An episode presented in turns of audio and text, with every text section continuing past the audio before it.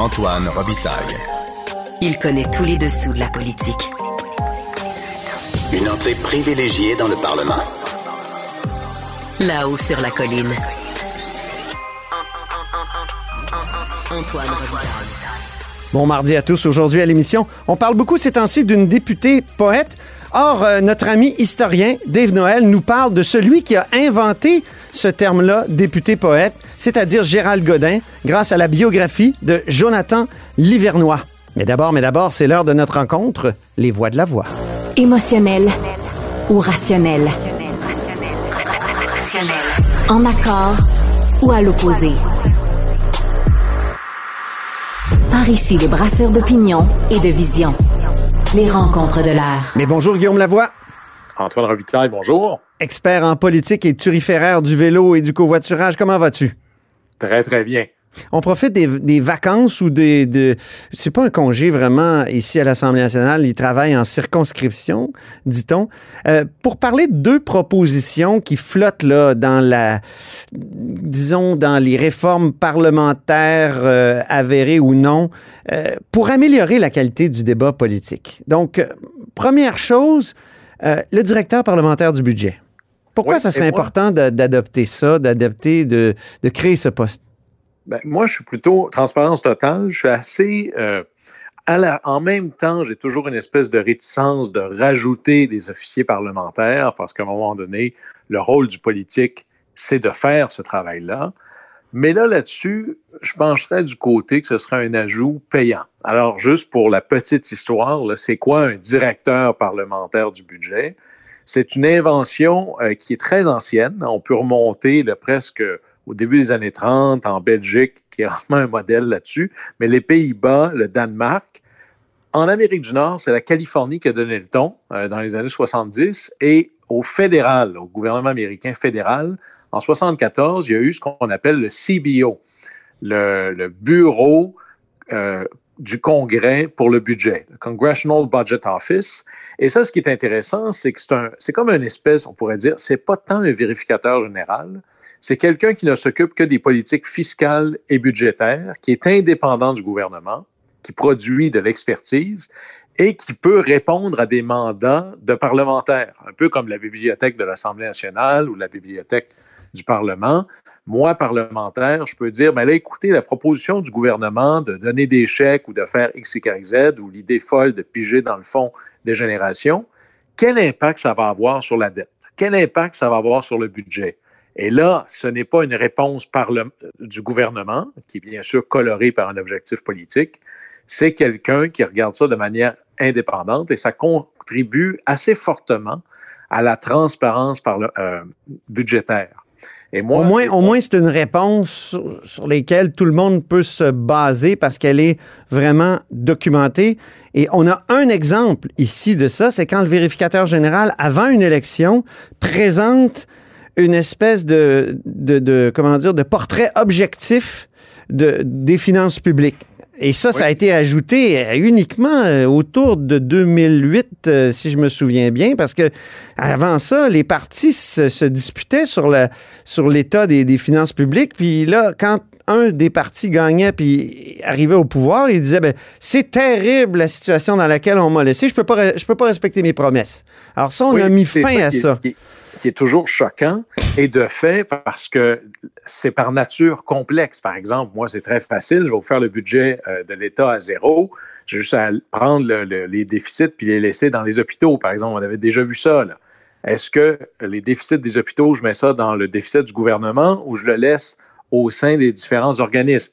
Pour être capable d'avoir un portrait clair sur Mm. dans les conventions comptables qu'on utilise, que les- l'effet à long terme des promesses ou des dépenses à court terme, il y a du plus là-dedans. Puis là, bien évidemment, on avait ça aux États-Unis, mais c'est arrivé aussi au Canada. Au fédéral, ça existe depuis 2006.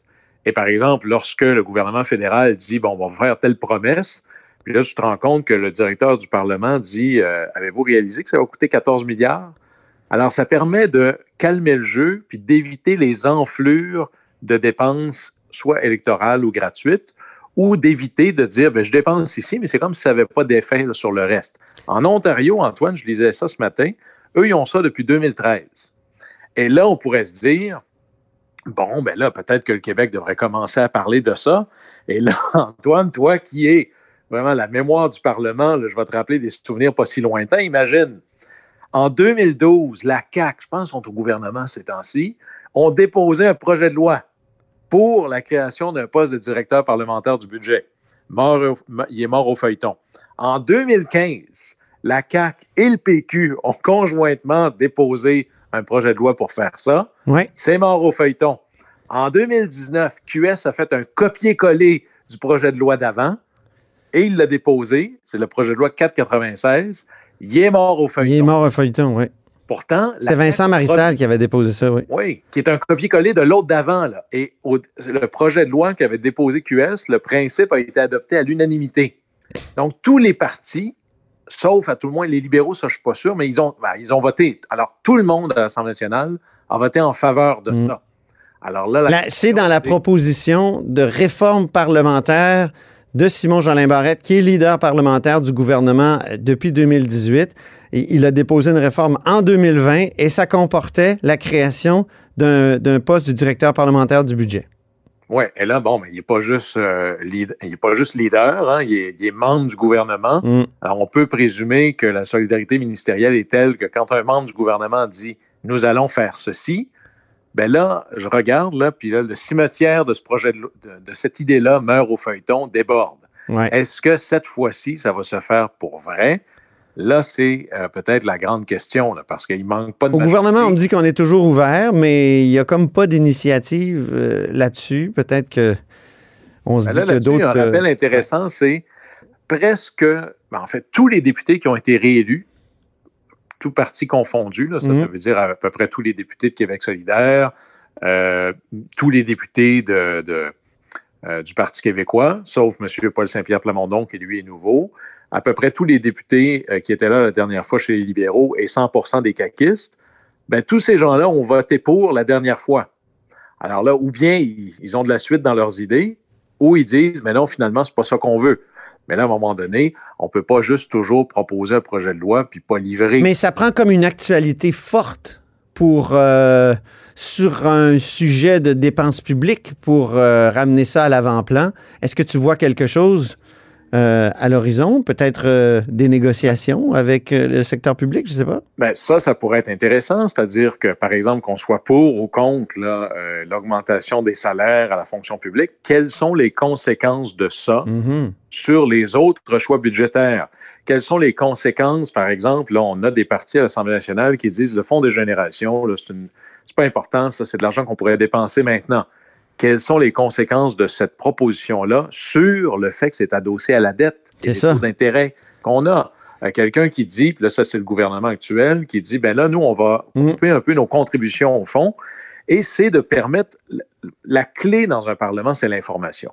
L'information, elle est massivement disponible pour les membres du gouvernement, beaucoup moins pour les autres députés, qu'elles soient à mm. l'opposition, et le pire, c'est les députés euh, derrière-ban au gouvernement. Ben là, quelqu'un pourrait dire, moi, je demande à l'officier parlementaire du budget de euh, regarder cette question-là et d'informer tout le monde. Puis le directeur du budget, ne travaille pas pour le gouvernement, c'est un officier de l'Assemblée nationale ça, pour moi, la base d'une information transparente et fiable, mm. pour bien parler des choses, il faut, il faut avoir des informations. Garbage in, garbage out. Oui. Deuxième, deuxième idée, euh, Guillaume.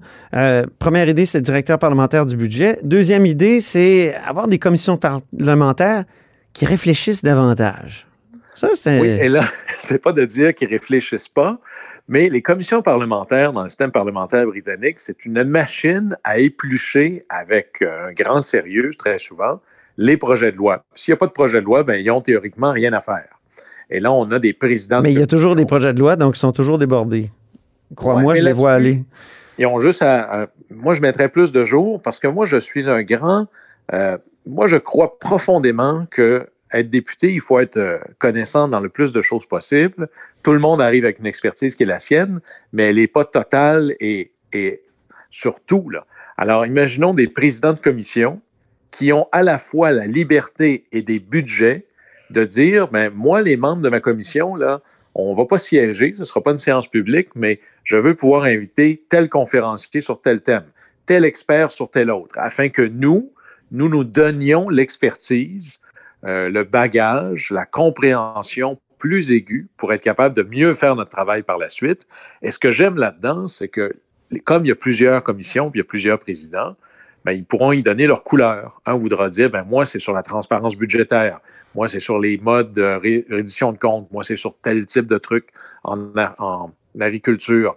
Laissons aller les différentes initiatives, mais pour ça, il faut leur donner un peu d'argent, mais aussi la capacité de le faire eux-mêmes, ne pas avoir besoin de demander la permission aux leaders, par exemple. Tu m'as, tu m'as parlé, euh, tu m'as dit que tu voulais parler de ça, puis moi, j'ai, fait quelques téléphones, Guillaume. Ah, oui. Et il y a une formation obligatoire sur les changements climatiques qui se donne actuellement. Il y a eu deux formations, deux séances. Euh, et, euh, et, justement, petite anecdote, à la dernière séance, là, euh, et c'était sur les changements climatiques, il y avait Alain Webster et Alain Bourque là, de l'Institut Ouranos qui étaient là. Le, il y avait une, il y avait une, voyons, une séance de questions après, une période de questions après. Or, le premier ministre, François Legault lui-même, s'est levé parce que les, tous les parlementaires doivent être ah, là. Les 125 étaient là. Oui, c'est ça. Donc, ils doivent être là, mais euh, on sait qu'à la première, ben, il y a beaucoup de députés de Québec solidaire qui étaient aux abonnés absents. Ça leur a été reproché. Il y a eu un article là-dessus. Mais à la deuxième, il y avait beaucoup de monde. Euh, et le premier ministre, euh, il s'est levé pour contredire les experts. Alors, certains dans les partis d'opposition ont dit euh, ouais, le premier ministre, il refuse la science d'une certaine façon parce que le premier ministre disait vous dites n'importe quoi sur Hydro-Québec euh, et au fond, il était euh, il, avait l'air de trouver que l'idée de faire des barrages, ça allait de soi au moment où on, où on se trouve actuellement. Donc, c'est intéressant. Et donc, ce que tu proposes existe déjà, mais peut-être pour l'Assemblée nationale euh, en général, parce qu'il y a eu des formations sur les Premières Nations. Il y a eu aussi euh, des formations sur euh, la notion de, la notion d'agression, d'agression sexuelle et tout ça. Donc, il y, a, y a quelque chose comme ce que tu proposes, mais c'est pas au sein des commissions parlementaires qui sont des machines à étudier des projets de loi, mais plus largement là au Parlement comme tel. Oui, eh ben, en fait, c'est intéressant qu'il y ait déjà ça en marche. Moi, j'en ferais pas quelque chose d'obligatoire parce que la limite, euh, ça permet de, dire, ben moi, je vais aller à celle-là parce que ou j'ai déjà quelqu'un de mon parti qui me représente là. Puis je veux pas qu'on fasse, ou j'aimerais mieux qu'on fasse pas de politique ou ah toi t'étais pas là, donc ça t'intéresse pas. À la fin, euh, c'est pas, c'est un jugement un peu trop facile. C'est sûr que d'être le chef du gouvernement et dans la première formation obligatoire pour tout le monde sur un thème euh, hyper euh, sensible, d'aller dire je prends la parole en premier pour déculotter les experts, c'est peut-être pas la manœuvre politique du siècle. Euh, même si on peut avoir des désaccords sur comment on met en œuvre ce qu'on apprend. Chez les caquistes, on avait l'impression d'avoir des gens de Québec solidaire devant soi. Donc, je sais que c'est beau, c'est beau dans, l'idée des formations, mais c'est tout est tout étant politique, surtout au Parlement, ça crée des euh, ça crée des tensions. Mais c'est ben, intéressant. C'est normal. Puis à la mmh. limite, euh, c'est rare d'avoir euh, tous les experts qui sont d'accord sur tout. Là. Ouais, c'est ça. Ça veut dire qu'un va dire blanc puis l'autre va dire noir. Mais moi, c'est ce que j'aime dans l'idée de donner ça aux commissions, ne serait-ce à cause que je veux pas avoir une seule personne qui décide voici ce qu'il faut savoir. Ouais. Alors là-dessus, euh, par la multitude des gens qui disent moi, je veux avoir tel expert ou tel autre ou tel autre. À la limite, deux experts qui croient que les changements climatiques, c'est super important. Peut-être qu'un va mettre l'emphase sur l'énergie, un autre mettrait l'emphase sur le transport. On ne peut pas faire le tour d'une question en disant voici les deux seuls experts qui font entendre. Moi, je, vais, je vais juste te proposer quelque chose en terminant parce qu'il ne nous reste pas beaucoup de temps c'est que ce soit les partis politiques qui soient davantage que des clubs de supporters. Et ça, l'inspiration vient de l'Allemagne, où il y a vraiment des fondations qui organisent. Donc, je trouve que c'est plus en amont, si tu veux, de, du travail parlementaire puis législatif, qui font en sorte, ces fondations-là, que les grands partis politiques allemands sont des machines à réfléchir et ont des budgets pour réfléchir. Et ça, moi, je trouve ça très intéressant et je trouve qu'on devrait importer ça parce que les derniers partis qui ont été créés puis qui ont eu du succès, je trouve, ici au Québec, bien souvent, euh, comment dire, ils réfléchissent plus comme comme les partis des années 70, mettons, ou même des années 90, 2000. Moi, je me souviens très bien du Parti libéral du Québec qui faisait un vrai travail euh, de, de, réflexion. Et évidemment, le Parti québécois a été une machine aussi à, idées extraordinaires. Euh, et, et ça, ça s'est perdu. Or, et la coalition Avenir Québec c'est plus un club de supporters de François Legault qu'un parti où il y a des instances qui réfléchissent, qui amènent des propositions. Parce je le dis pour avoir suivi plusieurs euh, conseils généraux puis euh, congrès de la coalition Avenir Québec. Donc, euh, je trouve qu'il faudrait rendre nos partis politiques plus discuteux et plus, comment dire, axés sur la réflexion. Ben là-dessus, moi, je te rejoins. Moi, je pense que la vie d'un parti politique, et c'est pour ça que j'ai autant d'hésitation sur la réforme du scrutin. La vie d'un parti politique, c'est de se préparer à former le gouvernement. Mm Ben ça, ça se fait pas avec un programme que tu réfléchis avec deux, trois personnes à la dernière minute. Mm-hmm. Que ce soit vécu, réfléchi. Euh, ça, moi, j'ai vécu en Europe longtemps. Il y avait chaque parti politique avait son université d'été. Voilà qui est une machine à occuper les militants, à les faire travailler puis réfléchir. Et là, tu invites des experts, tu discutes, tu peaufines. Alors, dans le fond, on veut, toi et moi, plus de formation. Oui. Hey, merci, Guillaume. Tu n'es pas là demain, donc on se reparle euh, jeudi sans faute. Les actualités de l'histoire avec Dave Noël et Antoine Robitaille. Mais bonjour Dave Noël. Bonjour Antoine. Dave Noël, c'était notre chroniqueur d'histoire et accessoirement historien et journaliste, auteur entre autres d'une récente biographie de Chartier de Lobinière chez Boréal. Et il vient nous visiter de temps à autre. Ça fait deux semaines en fil. On aime ça dans, dans ce qui s'apparente, Dave, à une chronique livre. Oui, pour le moment, oui. Oui. il y a des livres historiques intéressants qui paraissent. On aime bien ton regard sur euh, ces livres-là. Et aujourd'hui, tu nous, parles du Godin, c'est-à-dire Gérald Godin, la biographie que vient de faire paraître l'historien Jonathan Liverlois. Oui, euh, aux éditions Luxe, c'est un ouvrage, une biographie euh, assez massive quand même, 500 pages. L'auteur, c'est ça, on le qualifie souvent d'historien, mais à la base, il est professeur au département de littérature, théâtre et cinéma. Euh, il s'intéresse beaucoup euh, aux liens entre l'histoire littéraire et intellectuelle au 19 et 20e siècle.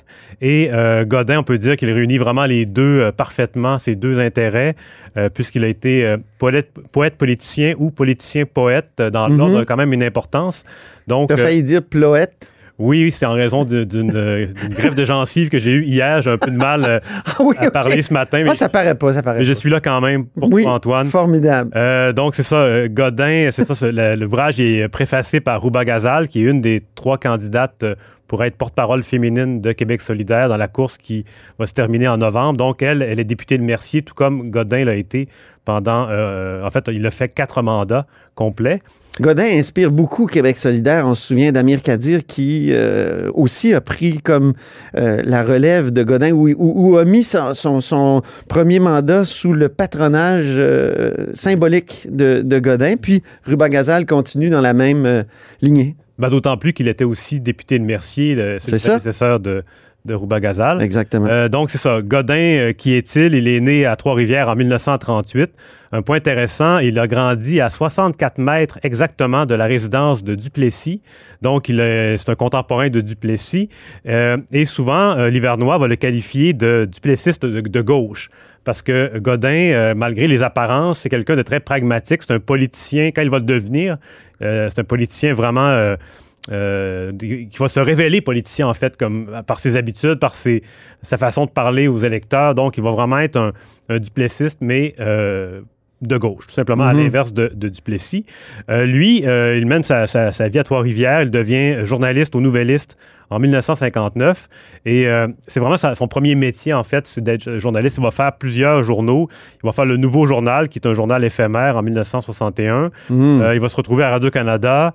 Il va ensuite de là passer à l'Office national du film en 1969, puis à Québec Presse. Donc, Québec Presse, qui est un, un journal qui est aussi disparu. Donc, Godin a eu tendance à à se retrouver dans des médias qui ont, euh, ont fait naufrage. Il y a aussi Le Jour, d'ailleurs, euh, qui était le journal indépendantiste euh, de l'époque. Ça fait penser à celui qui a été le directeur du nouveau journal dont tu as parlé, Jean-Louis Gagnon, mhm. qui a toujours... Moi, je me souviens, je l'avais interviewé, il est décédé maintenant, évidemment, M. Gagnon, mais il m'avait dit j'ai fermé plusieurs journaux, dont le Canada, le Nouveau Journal. C'est une mauvaise habitude chez moi. Oui, oui, puis, euh, mais en même temps, ça nous rappelle, ça nous replonge dans notre époque, parce qu'en ce moment, on est très pessimiste sur l'avenir des médias, mais dans ce temps-là, il y avait vraiment plusieurs journaux qui disparaissaient. Oui. Euh, il va aussi diriger les éditions Parti pris, donc on, on a la revue Parti pris, mais Parti pris va aussi publier des livres, dont le fameux Nègre blanc d'Amérique de Pierre Vallière, qui, qui va être édité euh, par, par Godin.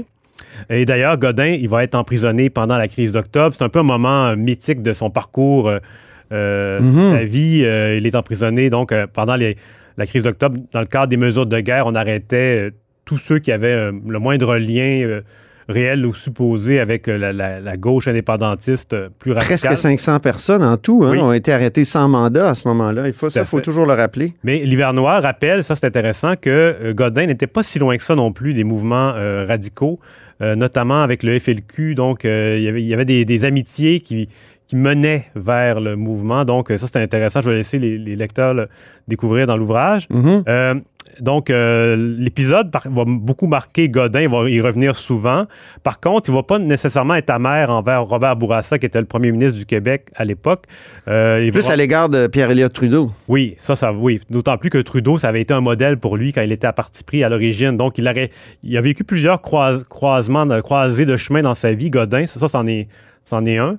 Euh, mais donc, Bourassa, il va rester quand même assez euh, respectueux envers lui. Euh, et ce qui nous mène à son élection de novembre 76. le, le, poète va battre le premier ministre dans son comté de Mercier. Il va battre Bourassa. C'est, oui. C'est vraiment incroyable, ça. Qu'en 76, ça arrive, ça. Puis un rappel intéressant, c'est qu'on a souvent la vision du, du, du candidat à, à bicyclette qui est resté dans l'imaginaire par rapport à Godin. Mais Divernois rappelle que c'est plus tard, ça. Mais même Parizeau va faire cette erreur-là dans un documentaire sur Godin. Ils vont en parler comme s'il avait toujours été comme ça, mais alors qu'en en, 76, on n'est pas tout à fait là encore. Euh, Qu'est-ce que tu veux dire, euh, candidat à bicyclette? Parce qu'il y a eu un documentaire où on voyait justement euh, Godin qui, avait d'ailleurs le cancer à ce moment-là, qui, enfourchait sa, bicyclette et qui allait se, promener dans les rues de Montréal pour faire campagne. Ah oui. Et on a associé ça à toutes ses campagnes précédentes, alors que c'est vraiment plus vers la fin qu'il va faire ça. Mais tout de même, en 76, il va perdre sa bedaine en montant les escaliers sans cesse du plateau Mont-Royal. Donc, il va vraiment se... Euh, il y a du déplacement actif. Oui, déplacement actif quand même, oui, oui. Puis c'est vraiment rapidement, il va s'imposer comme un député, euh, de, député de comté qui est proche de ses citoyens. Même l'Hivernois raconte un épisode où à un moment donné, pour dépanner, pour venir en aide à un, électeur ou un, un, habitant de Mercier qui est en difficulté, il va débrancher sa propre télé chez lui pour la brancher chez ce monsieur-là qui était pouvait plus sortir, qui était malade. Ah oui. Et euh, le soir même, Pauline Julien a piqué une colère folle en, disant Qu'est-ce que tu as fait là? Où est la télé? Donc, c'est le genre de choses qu'il faisait euh, sans, rechercher nécessairement de, gloire par rapport à ces gestes-là. C'est vraiment quelqu'un. Il y avait le cœur sur la main. Oui, vraiment, c'est un cas. Euh, c'est ça, l'hivernois, c'est pas une aérographie, c'est pas une tentative de l'idéaliser, mais quand même, il y a des moments qui, qui font de lui un personnage très sympathique. On termine la lecture en se disant que c'est un grand homme. Est-ce que tu dirais ça? Oui, mais en même temps, un homme euh, quand même euh, de terrain. C'est pas un, il n'est pas dans les décisions. d'ailleurs, en 76, il n'est pas nommé ministre immédiatement. Non, c'est ça. Il faut attendre 1980, après le premier référendum, pour que l'évêque le nomme enfin euh, ministre de l'Immigration. On sait que René Lévesque euh, se méfiait beaucoup de ses anciens collègues journalistes. Donc, euh, il y a d'autres députés ex-journalistes qui vont patienter longtemps avant d'être. Ça tranche avec François Legault qui n'arrête pas d'aller chercher des journalistes. Exactement, Je referme la parenthèse. Eh, oui, oui, oui. Mais donc, ça, il va finir par apprendre à le connaître et lui faire confiance et il ne sera pas déçu parce que Godin va rester fidèle à l'évêque jusqu'au beau risque. Il va d'ailleurs adhérer au beau risque. Et ça, c'est intéressant parce que Godin, souvent, on l'imagine euh, quelqu'un d'idéaliste qui, fait aucun compromis radical. Mais non, non, il va suivre, alors qu'il est très indépendantiste, mais euh, il va adhérer au Boris, il va vraiment être fidèle au chef. C'est vraiment un politicien euh, mm-hmm. qui se révèle comme ça. Et aussi, l'ouvrage revient évidemment sur la, fameuse entrevue de Michel David, que Michel David, qui était au soleil à l'époque, il rencontre Godin et Godin vide son sac par rapport à Pierre-Marc Johnson, qui est le successeur de René Lévesque. Ça, c'est en 88. 87. 87. et là, ça oblige Parizeau à devancer son retour. Parizeau qui espérait peut-être attendre à 89 aux élections pour prendre la, couronne. L'entrevue, au fond, fait sauter carrément Pierre-Marc Johnson. Je me souviens, ça, ça a précipité sa, démission. D'autant plus que René Lévesque. J'étais pas vieux, là, j'avais juste 20 ans, là, Dave. J'avais pas encore ouais, mais euh, quand même, 62. était conscient. Oui, c'est ça, oui. J'étais vraiment conscient à 20 ans et je suivais vraiment beaucoup la politique. Je me souviens que ça, ça s'était arrivé très vite, la démission de, de Johnson. Ouais, ouais, c'est une surprise. Quelque hein. temps après la- la- le décès de, de René Lévesque, Ouais. qui avait, qui avait provoqué une commotion au Québec, euh, trois, quatre jours de deuil euh, Mhm. avec des, des retours dans le passé. Ça avait vraiment replongé tout le monde dans Ouais, la. C'est comme la fin du- de, de la période post-référendaire, ouais, ouais. 87-88. C'est un changement de cycle. Vraiment. Et, euh, et donc, je disais tantôt que Godin était très fidèle à l'évêque. Il a été beaucoup moins envers euh, Johnson, donc il a, qu'il a un peu trahi en quelque sorte. Euh, puis en parlant de, de- de trahison, euh, en fait, euh, en 92, Godin est vraiment dégoûté par l'affaire Morin, l'affaire Claude Morin, quand Oui. il apprend que l'ancien ministre des Affaires intergouvernementales canadienne de René Lévesque avait collaboré avec la GRC. Donc là, il y, a, il y a un épisode là- là-dessus où il, Godin explique que, il compare en fait Claude Morin à Judas l'Iscariote, Hum. le traître ultime. Euh, puis pour lui, le- si le référendum de Charlottetown de 92 a été un succès, c'est parce qu'il n'y avait pas de taupe. Donc lui, il fait un- une espèce de, de corrélation un peu étrange. On pourrait lui dire qu'en 95, officiellement, il n'y avait pas de, de taupe non plus et ça a été un échec pour le mouvement qu'il défendait. Mais donc, Mhm. euh, il était décédé déjà en 95. Il décède... Pour, pour le livre que je prépare euh, sur Claude Morin et la, la GRC, j'ai trouvé une phrase de Gérald Godin juste au moment où il l'apprend. Ouais. Et sa première phrase, ça a été de dire Quand on couche avec la police, on attrape des morpions. Oui, c'était, direct. Oui, c'est oui, ça. oui, C'était imagé comme oui. peut l'être le langage d'un poète. Oui, tout à fait. Et euh, donc, il décède euh, le 12 octobre 94 à 55 ans d'une tumeur au cerveau. Donc, euh, c'est une fin, une fin précipitée, tragique, parce que il raconte que même vers la fin de sa vie, malgré sa maladie, il prenait l'autobus Montréal-Québec. il arrivait à la gare du Palais pour monter au Parlement. Et euh, il faisait ça malgré, il faisait son, son travail de parlementaire dans, dans l'ombre, Mm. malgré sa maladie, alors qu'il aurait pu sauter des semaines. euh, Oui, oui, oui. venait quand même. Donc, c'est vraiment euh, c'est un, un récit vraiment intéressant et qui, qui va au fond des choses. Souvent, il y a des biographies qui restent en surface. Il y en a d'ailleurs peut-être un peu trop de ces biographies-là qui, qui, qui- qui ne font que survoler le. le- Alors que là, on apprend des choses Là, dans cette oui, oui, biographie même de si on Jonathan pas- Livernois. même si on n'est pas euh, fasciné par Godin, l'ouvrage nous le rend fascinant. Et euh, avant de terminer, on va écouter un extrait du discours de victoire de Godin de 1981, la plus grande victoire du Parti québécois. Je l'ai choisi notamment pour le, propos, mais aussi parce qu'on entend très peu parler de cette campagne-là électorale qui est un peu dans l'ombre du référendum de 80, de, de- de la victoire du PQ de 76. Donc, on va écouter euh, Godin en 81.